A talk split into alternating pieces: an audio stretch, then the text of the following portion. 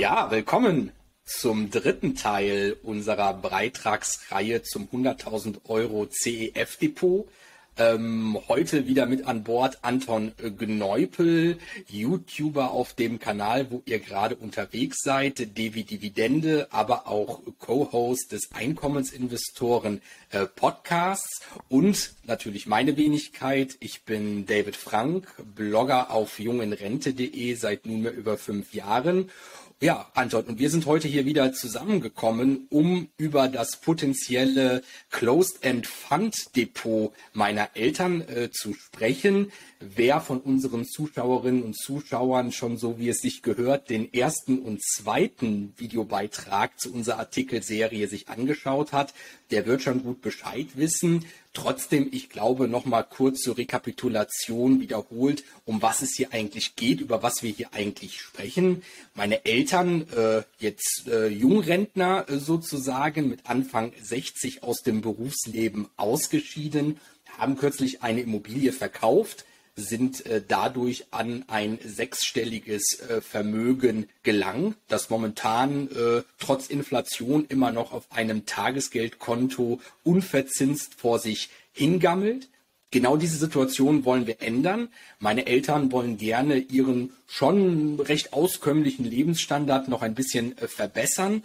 Und genau dazu beabsichtigen sie, dass äh, ein Teil des vorhandenen Vermögens, konkret die genannten 100.000 Euro, in ein äh, Wertpapierdepot anzulegen, das für sie ein möglichst hohes passives Einkommen äh, generieren soll. Und genau an dieser Stelle, Anton, kommst du ins Spiel. Du bist einer äh, von Deutschlands äh, ja anerkanntesten Experten, was das Thema Hocheinkommens- und Hochdividendenstrategien äh, anbelangt. Unterscheidest dich damit ein bisschen auch von meinem Ansatz. Ich bin ja eher so in der Dividendenwachstumsecke zu finden, ganz einfach auch deswegen, weil ich anders als meine Eltern noch einen anderen Anlagehorizont äh, vor mir habe. Meine Eltern aber äh, ähnlich wie du es bereits im jungen Alter tust, wollen Cash in die Tash, wollen hier um heute die Kapitalströme für sich vereinnahmen, um sich damit dann ein schönes Leben zu machen. Und genau äh, deswegen bin ich äh, seinerzeit auf dich zugekommen und habe dich einfach mal damit konfrontiert, ob du nicht mal bereit wärst, äh, auf Basis dieser Rahmenbedingungen für meine Eltern ein entsprechendes Muster Portfolio zu erstellen unter Zuhilfenahme, ja, ich glaube, ich darf es so sagen, deines Lieblingsinstrumentes, nämlich der Closed-End Funds oder kurz CEFs. Wir sind bereits im zweiten Beitrag ausführlich auf äh, ja, deine Methodologie, auf deine Titelauswahl eingegangen. Du hast dich für 22 Titel 22 CFs entschieden, wo du dir sehr gut vorstellen könntest, dass dadurch eine sehr gute Diversifikation und gleichzeitig aber ein sehr hoher Cashflow für meine Eltern bei herauskommt. Wir hatten leider im zweiten Beitrag nicht genügend Zeit, um alles ausführlich zu beleuchten. Aber genau das, Anton, wollen wir heute hier nachholen und noch mal ein bisschen tiefergehend auf die Charakteristikas des Musterportfolios eingehen. Und ich würde vorschlagen, äh, mir wäre es am liebsten, vielleicht beginnst du einfach nochmal damit, so ein bisschen in das CF-Depot einzuleiten und insbesondere darauf einzugehen, warum sollte man jetzt genau dieses äh, CF-Musterportfolio anstelle meiner Eltern investieren, aufbauen? Was sind die konkreten Vorteile davon? Was verspricht das für meine Eltern? Ja, moin David erstmal. Schön wieder hier mit dabei sein zu können. Ähm, ja, also Plan war ja mit dem vorhandenen äh, Vermögen einen soliden, konservativ aufgebauten äh, Cashflow zu generieren. Das war ja erstmal die Zielsetzung. Wir wollten in etwa, in etwa 6% PA an, äh, an Bruttoertrag. Und das haben wir jetzt mit der, mit dem aktuellen der aktuellen Portfolio-Idee mit äh, 22 Titeln. Sollte das, denke ich, auch erstmal so klappen. Ich selbst praktiziere ja diese, diese, äh, also äh, ausschließlich diese, diese Einkommensstrategie, die auf Closed-End Funds basiert. Also mein gesamtes äh, Vermögen zu, zu Anlagezwecken, zu Renditeerzielungszwecken, da äh, investiere ich mein gesamtes Vermögen in diese Instrumente und in vergleichbare Instrumente. Heißt, ich habe da auch äh, natürlich eine, eine, eine, entsprechende Überzeugung. Ähm, nichtsdestotrotz, ähm, weil ich eben mich so viel mit diesen Instrumenten und mit dieser Strategie beschäftige, finde ich es doch relativ wichtig, dass ich aus dieser Sichtweise nochmal das erstellte Portfolio bewerte. Nochmal aus Sicht der Person, die sich überwiegend damit beschäftigt, die auch 50 Positionen und eben nicht 22 Positionen hält, nochmal aus dieser Sicht das Ganze äh, beleuchtet. Und ähm, da hatte ich mir jetzt nochmal ein paar Chancen beziehungsweise Vorteile herausgeschrieben und ein paar Nachteile beziehungsweise Risiken des äh, Portfolios, was wir jetzt äh, ähm, entworfen hatten und was wir jetzt auch anstreben umzusetzen für deine Eltern, beziehungsweise was du anstrebst umzusetzen. Äh, ich habe ja nur meine Idee dazu gegeben äh, für, die, für die rechtliche Klarheit. Also zunächst einmal dafür, dass wir hier mit 22 äh, Positionen arbeiten, haben wir eine sehr solide Diversifikation. Das müssen wir auch nochmal festhalten. Wir hatten im letzten Beitrag schon mit unseren Kuchendiagrammen die Diversifikation grob beleuchtet. Aber da geht auch einiges ein bisschen äh, verloren, ähm, also beziehungsweise es wird nicht erfasst in solchen Kuchendiagrammen. Was wir beispielsweise haben, ist hier eben nicht nur in unserem Portfolioentwurf eine sehr gute ähm, äh, Geodiversifikation, eine sehr gute Sektordiversifikation, sondern wir haben eben auch, was äh, ETFs nicht können, äh, strukturbedingt, haben ganz viele ähm, ja, weniger liquide Assets abgedeckt. Die sind jetzt nicht grundsätzlich besser, die haben eigene Chancen und Risiken ähm, im, im Kontrast zu hochliquiden Assets. Ähm, aber sie sind eben gerade für einkommensorientierte Anleger durchaus äh, interessant. Äh, Infrastrukturkredite, äh, außerbörsliche Finanzierungen, ähm, Musikrechte, ähm, was wir eben hier alles ausgesucht hatten, Schiffsfinanzierungen.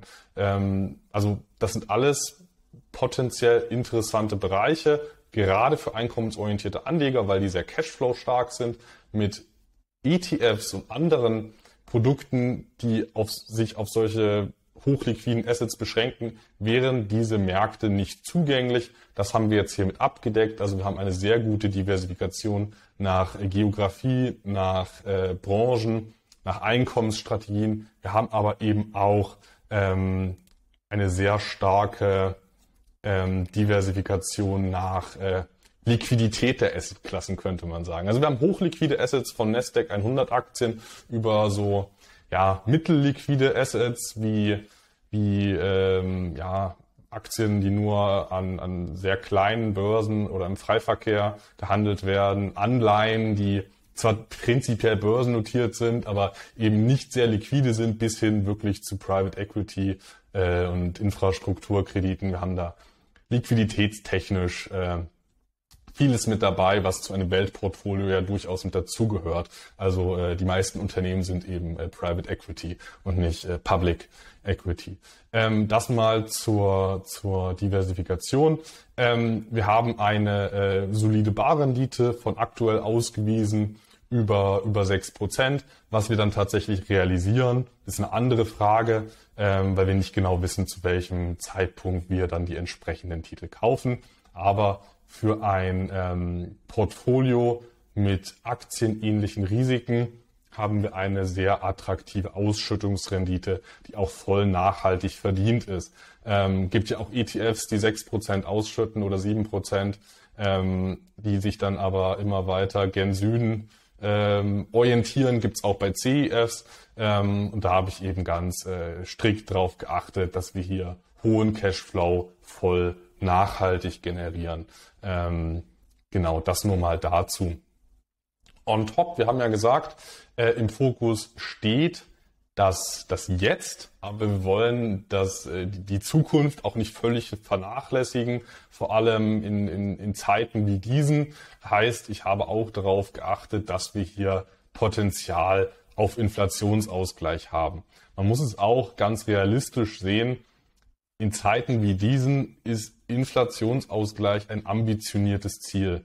Ähm, das müssen wir, das müssen wir sehen, ob das so klappt. Man kann sich aber ähm, man kann sich aber allein, was die Titelauswahl schon mal, da kann man sich bessere Chancen und schlechtere Chancen auf Inflationsausgleich sichern. Wenn ich mir äh, jetzt vor einem Jahr überwiegend langlaufende US-Staatsanleihen oder was auch immer langlaufende Anleihen ins Depot gelegt habe mit festen Zinsen, dann hatte ich, wenn ich das vor einem Jahr gemacht hatte, sehr schlechte Chancen, die Inflation auszugleichen. Das ist auch nach wie vor der Fall. Ähm, wenn ich mir andersrum ja, Infrastrukturprojekte ins Portfolio äh, hole oder ähm, ja, klassische Dividendenaktien, dann ist die Chance, die Inflation auszugleichen, wesentlich höher. Genauso habe ich jetzt hier eben nicht, ähm, also wir haben ja auch ein paar Anleihen, äh, Hochzinsanleihen mit im, mit im Bestand, da habe ich jetzt eben nicht langlaufende, festverzinste reingeholt, sondern solche, die beispielsweise äh, wenigstens variable Verzinsungen aufweisen. Heißt, wenn die Inflation höher wird ähm, und dann in den meisten Fällen auch die Zinsen steigen sollten, dann erhalten wir hier eine äh, zusätzliche Kompensation, sodass ein Potenzial besteht, nominal im Portfoliowert zu wachsen, aber auch nominal bei den Ausschüttungen zu wachsen. Also wir haben das Potenzial, es ist aber ein herausforderndes Umfeld, das muss man ganz klar sagen. Ähm, was ich auch sagen kann, ist, dass zahlungstechnisch der Inflationsausgleich bisher recht gut funktioniert in meiner privaten Strategie. Also es gab jetzt äh, ja, über das Jahr trotz des herausfordernden Umfeldes gab es immer wieder äh, Anhebungen im eigenen Portfolio und was noch äh, natürlich noch ja, begünstigend äh, gewirkt hat, waren natürlich auch noch on top die Währungseffekte. Also ähm, Inflationsausgleich hat dieses Jahr bei den Zahlungen gut funktioniert. Wir wissen aber nicht, was die Zukunft bringt. Das wollte ich nur erwähnt haben. Wir haben ein gutes Potenzial. Wir sind Assetklassentechnisch gut aufgestellt. Ähm, wenn deine Eltern das so umsetzen sollten, ähm, Garantien äh, für sowas wie Inflationsausgleich kann es in, in keinem Umfeld geben, noch weniger im aktuellen. Ähm, und als, als vierter Vorteil, der mir jetzt aus meiner Perspektive aufgefallen ist bei diesem, bei diesem Portfolioentwurf, ist der relativ niedrige erwartete Betreuungsaufwand. Also ähm, wir werden das sehen. Wir bleiben ja auch dann im, im Anschluss weiterhin in Kontakt. Werden wir sehen, was, äh, was gegebenenfalls zu tun ist, also wie bei allen anderen Investments, man muss es halt im Auge behalten. Man muss gegebenenfalls auch mal was anpassen. Ein ETF wird ja auch mal von, von ausschüttend auf tesorierend umgestellt und umgekehrt. Ähm, ähnliche Sachen können bei, bei CEFs passieren, dass einfach solche Änderungen vorgenommen werden, äh, dass sie für den einen oder anderen Investor einfach nicht mehr attraktiv sind. Ähm, aber generell sehe ich den Aufwand als sehr äh, den erwarteten Aufwand halte ich für sehr niedrig, auch deshalb, weil die Titel, äh, ich habe hier auch gezielt nach ihrer strategischen Konsistenz ausgewählt, dass man hier eben nicht einen Titel hat, der in der Vergangenheit schon 20 Mal äh, alles über den Haufen geworfen hat und wieder neu angefangen hat, sondern das sind eher in sich äh, konsistente Titel und ähm, deswegen denke ich auch, dass sich der Aufwand für diese Ergebnisse sehr in Grenzen halten wird. Das ist natürlich ein ganz wichtiger Punkt, ähm, gerade für meine Eltern. Ne? Wir sprachen darüber äh, schon im ersten Beitrag, dass ähm, gerade der zeitliche Einsatz für so ein Depot sich bitte arg in Grenzen halten soll, dass eben keine Zeit dafür vorhanden ist oder genutzt werden soll, sich täglich oder wöchentlich mit Aktienauswahl äh, Buy and Hold and Check rumzuschlagen, ja, sondern dass wir hier wirklich eine Zusammenstellung haben wollen, die es meinen Eltern ermöglicht, sich mit relativ viel Gewissheit darauf zu verlassen, dass diese Auswahl weitestgehend so beibehalten werden kann, um den gewünschten Cashflow zu erzielen. Ich gebe dir natürlich vollkommen recht. Das ist natürlich nicht hundertprozentig prognostizierbar, weil auch bei Fonds, die eine lange strategische Konsistenz aufweisen, es zu Abweichungen in Zukunft kommen kann, wenn sich Beispiel die verwaltende Gesellschaft verändert, wenn sich das Fondsmanagement verändert oder ähnliches eintritt. Aber natürlich ist das bei einer Auswahl von 22 Titeln dann schon höchst unwahrscheinlich, dass wenn du jetzt auch bei der Recherche und beim Screening schon Wert darauf gelegt hast, dass plötzlich bei, ich sag mal, drei Viertel der Titel äh, etwas ganz anderes am Ende des Tages rauskommt, als für was wir das Ganze uns eigentlich ins Depot gelegt haben. Deswegen finde ich super, ähm, dass du hier auch bei der Auswahl schon viel Wert drauf gelegt hast. Da werden meine Eltern sehr äh, dankbar für sein, weil äh, deren Ziel ist es halt nicht, sich äh, mit äh, der Auswahl und gegebenenfalls etwaigen Anpassungen sich ähm, regelmäßig oder übermäßig oft auseinandersetzen zu müssen, sondern sie wollen sich eher auf die positive Seite konzentrieren, dass eben ein schöner monatlicher Cashflow äh, generiert wird haben jetzt viel über die Vorteile gesprochen eines solchen Depots. Natürlich ähm, äh, sind die schönen Seiten der Dinge äh, immer ganz toll zu betrachten. Letztlich müssen wir uns natürlich, aber du hattest es ja nicht nur als Nachteil, sondern auch als Risiko äh, bezeichnet, äh, sich also mit den Risiken eines solchen Depots äh, auseinandersetzen. Und da bin ich natürlich auch nochmal gespannt und ganz hellhörig. Was sind denn die Risiken eines solchen 22 Titel umfassenden CEF-Depots? Ja, die Risiken, die finde ich tatsächlich noch viel, noch viel wichtiger als die, als die Chancen. Ähm, nur noch mal zu meiner privaten Strategie, wenn du noch eine Minute hast. Ähm, Gerne. Ich, ich schaue ja in meiner privaten Strategie bei der Wertpapierauswahl zu 95 Prozent auf Risiken. Ich bin absolut risikoorientiert, weil ähm, wenn man sich in den richtigen Assetklassen bewegt, wo Risikoprämien gezahlt werden, dann verdient man automatisch Geld. Fürs Geldverdienen äh, muss man an der Börse eigentlich nichts machen. Die wirklich wichtige Aufgabe für jemanden, der, der gute Ergebnisse bei kalkulierbarem Risiko erzielen will, die wirklich wichtige Aufgabe ist da die Risiken im Griff zu haben und da zuallererst äh, mal Klumpenrisiken zu vermeiden. Und äh, ich, ich mache mir eigentlich überwiegend Gedanken, was es für Szenarien geben könnte ähm, und wie mein Portfolio für bestimmte Szenarien aufgestellt wäre. Das erstmal nur kurz zu meiner Strategie. Also ich bin sehr risikoavers, steckt da sehr viel Arbeit rein. Ähm, deswegen jetzt mal zu den, äh, zu den, zu den Nachteilen des Portfolios, weil ähm, Geld sollte ja solide angelegt werden und die Nachteile, die sollte man auf jeden Fall wissen. Also äh, grundsätzlich erstmal die Diversifikation, die ist gut, das hatten wir angesprochen, die ist äh, jetzt im Vergleich zu den meisten Retail-Depots, wenn ich es jetzt mal so sagen äh, kann, im Vergleich zu den meisten Retail-Depots ist die Diversifikation super. Ähm, Im Vergleich zu einem MSCI World ist die Diversifikation auch richtig gut. Ähm, trotzdem, ich bin sehr sicherheitsorientiert, äh, nicht aus Sicht der Kurse, sondern auf lange Sicht, äh, dass langfristig der Kapitalstock und das Einkommen erhalten wird.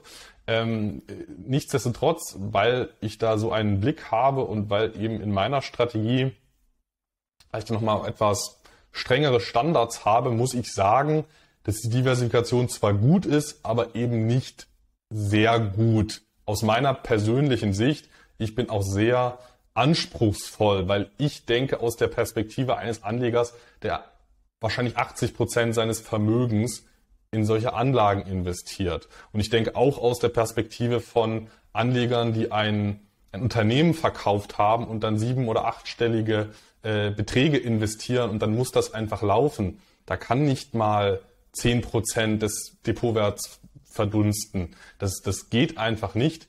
Deswegen, ähm, weil ich diese sehr strenge Diversifikationsbrille habe, ähm, würde ich sagen, Schulnote 2 in Diversifikation. Auf jeden Fall besser als die allermeisten äh, Standardprodukte. Ähm, würde ich aber keine Schulnote 1 dafür geben. Ähm, bin da aber, ich habe da eine bestimmte Brille und eine bestimmte Ecke, aus der ich das Ganze betrachte. Und deine Eltern sind nicht in der Situation, in der ich bin. deine Eltern sind nicht in der Situation, dass sie ein Unternehmen verkauft haben und ihr komplettes Vermögen in so ein Depot stecken. Äh, und deswegen halte ich das hier auch in dem Fall für passend. Das ist ja alles eine Abwägung aus Pro und Contra. Und wenn man einen Teil des Vermögens investiert und eben nicht 80, 90 Prozent des Vermögens, dann kann ja auch, wenn der Aufwand sich in Grenzen halten soll, eine Schulnote 2 in Ordnung sein. Das nur mal als kleine Einordnung. Ähm, es ist gut, aber nur für bestimmte Anleger so äh, vertretbar. In dem Fall halte ich so für vertretbar. Ähm, und auch in dem Fall für sehr gut. Ähm, in Summe entstehen dadurch aber natürlich durch diese nur gute Diversifikation entstehen natürlich höhere Risiken als jetzt in meinem privaten Depot. Alleine schon, ähm, allein jetzt schon durch die begrenzte Titelanzahl. Also die, die Gruppe und, und die Fondsart CEFs, die investiert als Gruppe im Schnitt ja sehr gute Ergebnisse. Aber einzelne, also wenn man auch ein gewisses Händchen dafür hat und jetzt nicht äh, dauerhaft irgendwelche gehebelten oder Substanzzahler sich ins Depot holt. Also wenn man ein bisschen drauf schaut, ich finde bei ETFs muss man auch aufpassen, was man sich da in den Bestand holt. Ähm, wenn man ein bisschen drauf schaut, sind die Ergebnisse im Schnitt ja gut. Der Punkt ist aber der, äh, bei, bei, bei einzelnen CEFs, da besteht natürlich ein Managementrisiko, ähm, was man ähm, durch etwas breitere Diversifikation dann auch weitestgehend weg diversifizieren kann. Und wenn man jetzt nur mit 22 Titeln arbeitet, dann sind hier eben in unserem Fall äh, mal sieben Prozent bei einem Management-Team. Das ist jetzt natürlich immer noch ähm, immer noch ein konservativer Wert, aber äh, ich äh, meine Denkweise ist sehr aus Sicht der Anleger die einen großen Teil ihres Vermögens da anlegen, ähm, sieben, achtstellige Volumen oder wie bei mir jetzt privat äh, die gesamte Altersvorsorge, die da reingeht. Und da würde ich persönlich nicht sieben Prozent einem Management-Team anvertrauen, ähm, sondern versuche da auch mich noch ein bisschen breiter aufzustellen. Habe jetzt in meiner privaten Strategie ein, ein 5% Gewichtungscap. Ähm, in dem Fall halte ich das für für äh, vertretbar. Ich wollte es aber erwähnt haben, dass das ein, ein, ein Risiko ist und ein, eine, ein Management-Team kann theoretisch ähm, auch mal äh, totalen Quatsch machen. Die sind natürlich jetzt auch sowas wie der BlackRock Utilities, Infrastructure and Power Opportunities, Opportunities Trust, schwieriger Name. Ähm, die sind natürlich auch in ein rechtliches, ähm, ja, in ein rechtliches Korsett eingebettet. Die können, die, die sind, die haben schon Vorgaben, was Diversifikation angeht, was äh, Instrumente angeht, was Hebeleinsatz angeht. Es gibt Vorgaben, aber die sind im Schnitt eben doch wesentlich flexibler als ETFs. Heißt, ähm, es besteht ein Managementrisiko, das muss man einfach wissen. In dem Fall in Summe Vor- und Nachteile halte ich das so für passend ähm, für deine Eltern. In dem konkreten Fall. Ähm, dritter Nachteil, drittes Risiko hatten wir im ersten Teil eigentlich schon angeschnitten. Das sind die aktienähnlichen erwarteten Schwankungen. Also wir werden hier keine, äh, keine Tagesgeldschwankungen haben von null, ähm, sondern das wird im Schnitt aktienähnlich schwanken, hm, weil wir eben doch wesentlich breiter aufgestellt sind als jetzt ein All-Country World Index oder ein MSCI World, mhm. weil wir eben doch wesentlich breiter aufgestellt sind, können sich die Schwankungen aber nennenswert von so einem Standard-Index unterscheiden. So ein, so ein MSCI World, das klingt zwar immer gut, wenn man sagt, über 1000 Wertpapiere, aber am Ende sind es ja ungefähr 100, die, die diesen Index bewegen. Und wir haben viel mehr als diese, als diese 100 äh, Big äh, Tech-Werte oder was auch immer. Haben viel mehr im, im, im Bestand, auch Alternatives. Es kann sein, dass wir mal in einer Crash-Situation wesentlich weniger fallen. Also, was weiß ich, der Markt fällt um 10 und wir fallen um 7. Es kann aber auch mal sein, dass, dass, diese, dass diese 100 Werte, die den Index treiben, ähm, es kann sein, dass die sich super entwickeln und wir uns schlecht entwickeln, kurstechnisch. Das wollte ich einfach nur erwähnt haben. Ich denke, das ist klar. Ähm, ist einfach wichtig zu wissen, wir werden hier Schwankungen haben und die können sich im positiven und negativen ähm, deutlich unterscheiden von dem, ähm, was irgendeine äh, Benchmark äh, eben zeigt. Und als, als vierter Punkt, äh, vierter äh, potenzieller Nachteil, potenzielles Risiko, einfach ein Punkt, den man wissen muss, ist die, ist die Währungsseite, also in Bezug auf die Heimatwährungen, äh, Pfund, australischer Dollar, US-Dollar und Euro. Unsere vier Währungen, die wir jetzt hier rausgesucht haben, in Bezug auf diese Währungen werden wir voraussichtlich sehr stabile Einnahmen erzielen. Klar, es wird eine gewisse Korrelation mit der gesamtwirtschaftlichen Entwicklung geben, aber erwartungsgemäß deutlich geglätteter als jetzt Kurse. Was aber ganz wichtig ist, es gibt eine Komponente, die man ähm, zwar ein Stück weit durch Diversifikation begrenzen kann, die sich aber nicht komplett eliminieren lässt, was man auch nicht machen sollte. Das, ist, das, sind die, das sind die Währungswechselkursrisiken. Heißt, jetzt mal ganz realistisch gesprochen, wenn sich der Euro gegenüber dem US-Dollar verdoppelt im Wert, und das gab es schon in der Geschichte, ähm, oder lass es mal nur 20 Prozent sein, um wieder auf dem Stand von vor einem Jahr zu sein, ähm, dann reduziert sich im selben Maß zumindest kurz- und mittelfristig reduziert sich da im selben Maß äh, die in Euro vereinnahmte Ausschüttung aus den US-Dollar-Beteiligungen. Das muss man einfach wissen. Diese, deswegen sind wir ja auch äh, global so breit aufgestellt und haben eben in ganz verschiedenen äh, Ländern Investments. Wir haben Kredite, die in verschiedenen Währungen denominiert sind. Wir können da schon durch Diversifikation einiges leisten wir sind auch im Euroraum investiert, um nicht voll in Fremdwährungen zu sein. Aber wenn der Euro aus welchen Gründen auch immer, man will es vielleicht nicht glauben, dass das passieren kann, aber es kann passieren, das muss man auf dem Schirm haben. Wenn der Euro massiv aufwertet gegen die meisten Währungen, dann wird sich das einnahmenseitig äh, bemerkbar machen. Ähm, das gleicht sich mittel- und langfristig dann in der Regel wieder aus. Aber ähm, das ist einfach ein Punkt, den muss man wissen. Und ähm, der wird, vermutlich wird die Währungsseite die Zahlungsschwankungen mehr beeinflussen als äh, die Ausschüttungen in Heimatwährung. Das muss man wissen, darauf muss man sich einstellen. Ähm, ich denke, wir sind gut aufgestellt, aber absolute Sicherheit äh, kann es nicht geben. Es kann sein, dass der Euro morgen durch die Decke geht und dann sind ähm, unsere, ja, unsere Kredite, die in australischen Dollar denominiert sind, natürlich äh, weniger wert.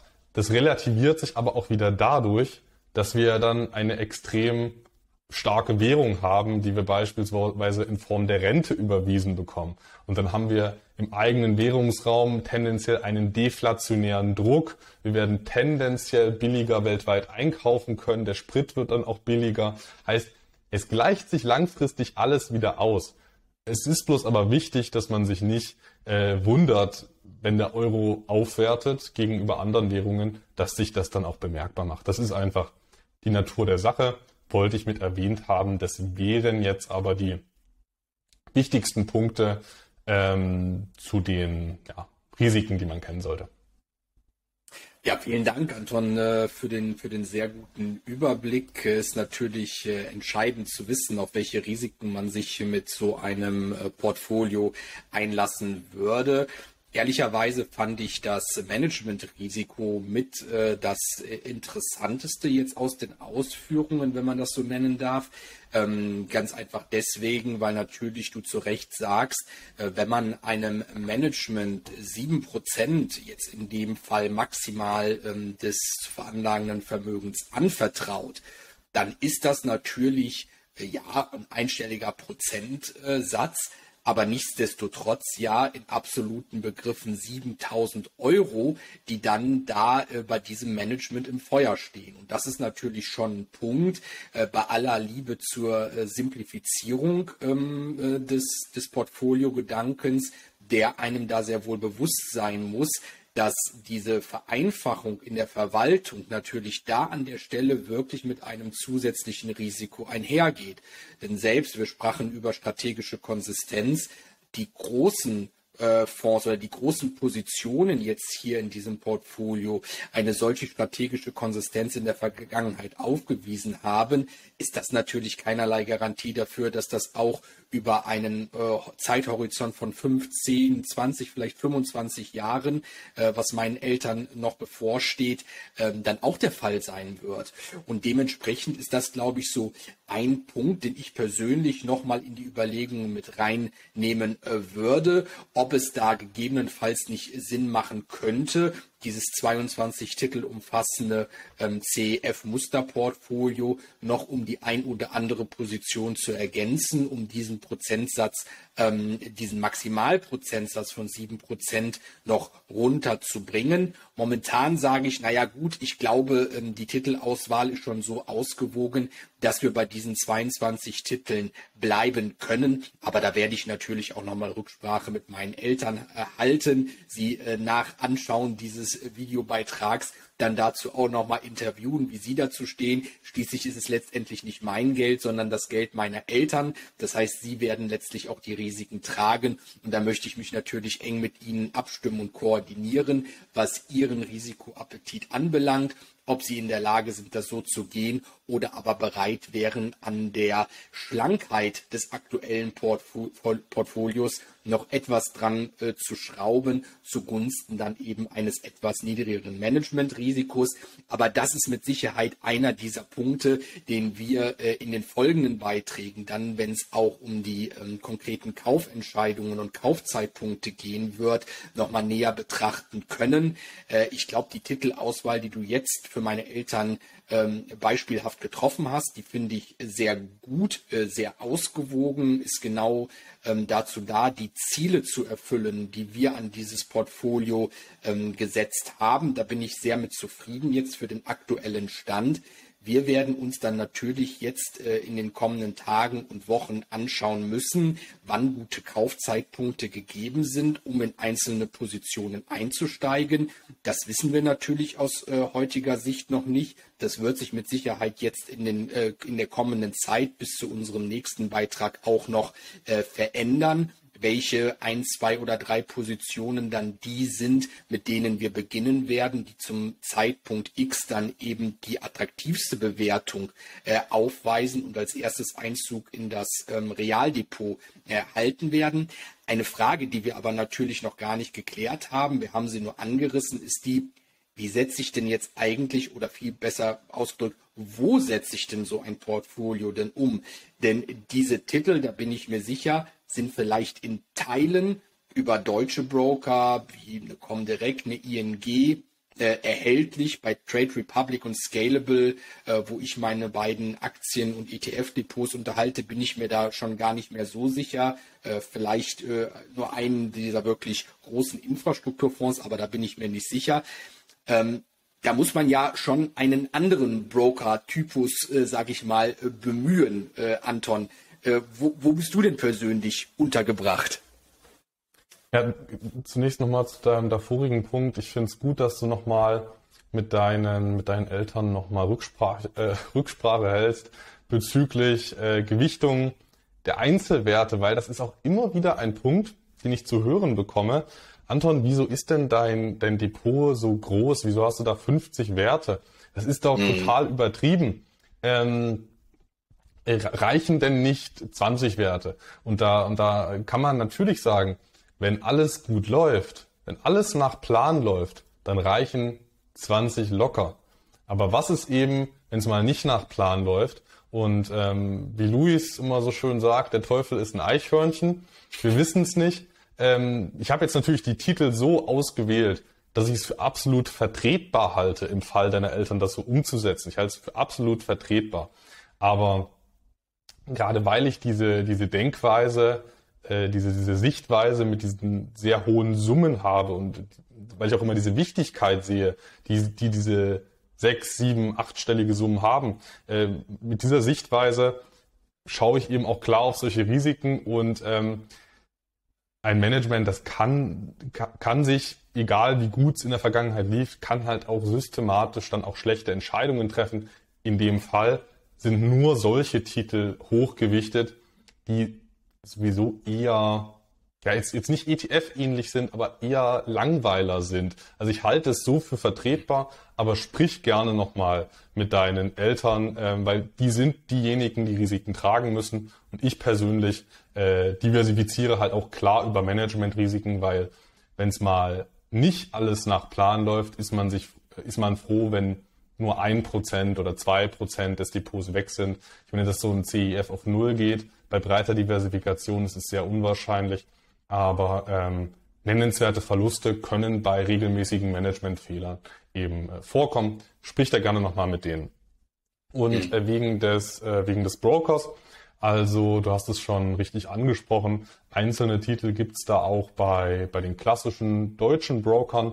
Für die Umsetzung hier im konkreten Fall würde sich äh, mein mein eigener Hausbroker äh, anbieten. Ich bin ja bei, bei, bei, bei, bei CapTrader, ist ein in, in Düsseldorf ansässiger äh, ähm, Introducing Broker von, von Interactive Brokers. Also die sind eine, eine deutsche Plattform für die, für die Software und das ganze Backend, wenn ich das jetzt richtig sage, für, für IB.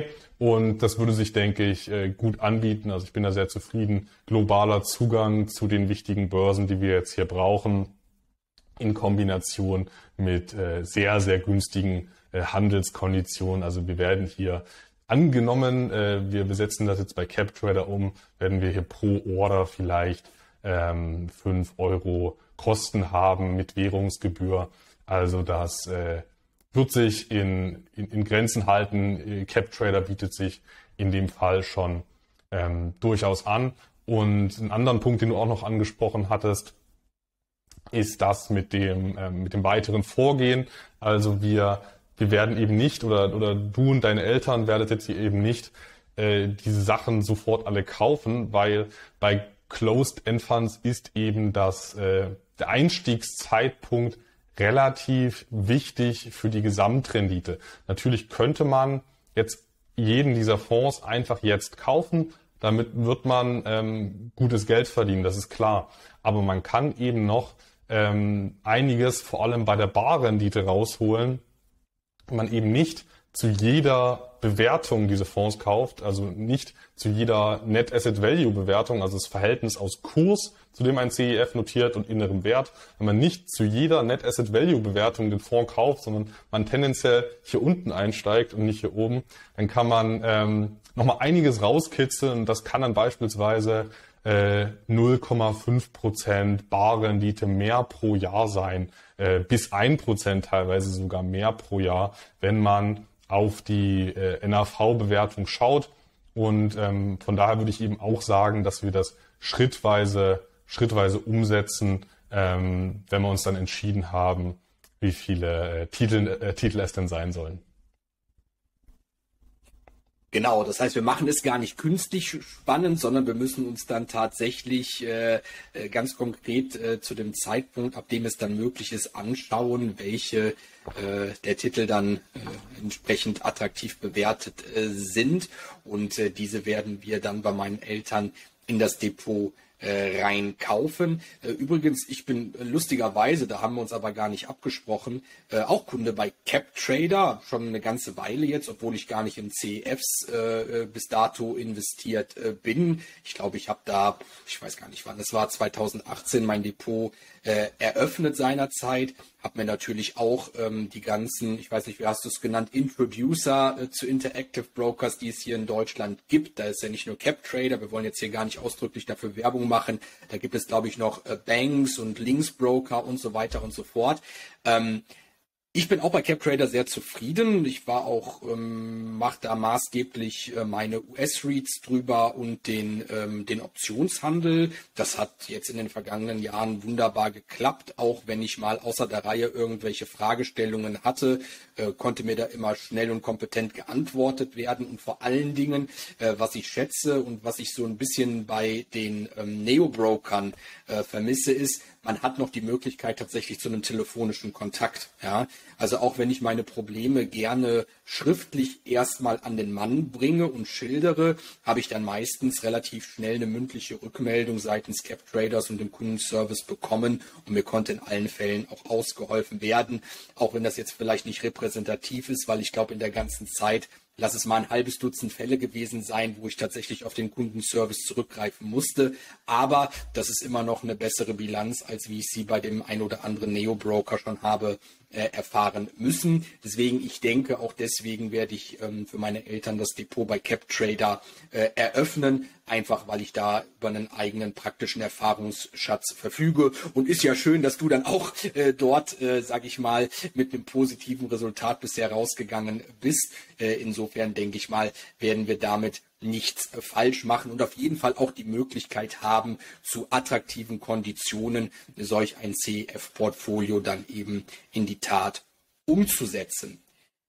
Anton, ich glaube, damit haben wir alle Punkte, die wir uns so äh, mal grob für den dritten Videobeitrag der Artikelserie vorgenommen haben abgehakt. Was zum Schluss natürlich wieder nicht fehlen darf, ist der äh, obligatorische Disclaimer. Das alles hier ist eine individuelle Musterportfolio-Lösung von Anton explizit für meine Eltern. Guckt euch da gerne was ab, klaut euch da die eine oder andere Idee raus. Was ihr bitte nicht macht, ist blind einfach diese 22 Titel euch ins Depot zu legen, weil Anton sich jetzt hier für meine Eltern die Gedanken gemacht habt und ihr meint, das ist doch hundertprozentig auch eine gute Lösung für mich.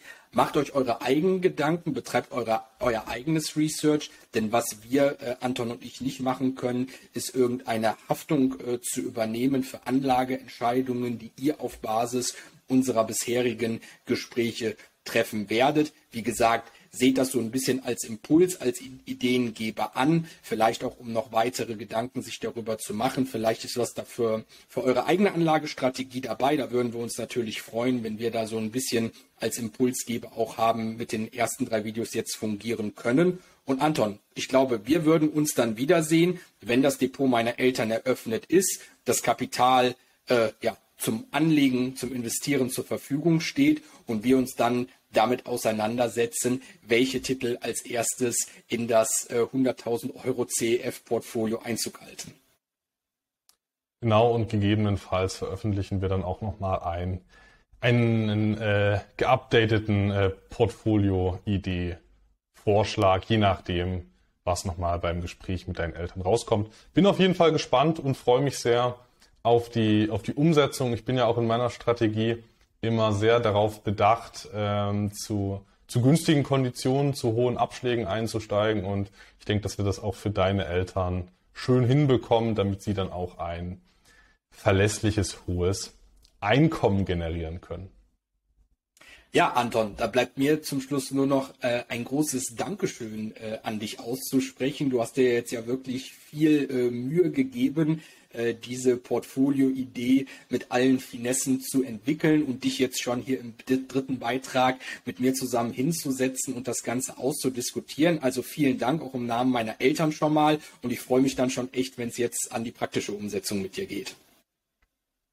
Ich mich auch. Bis dahin, David. Tschüss.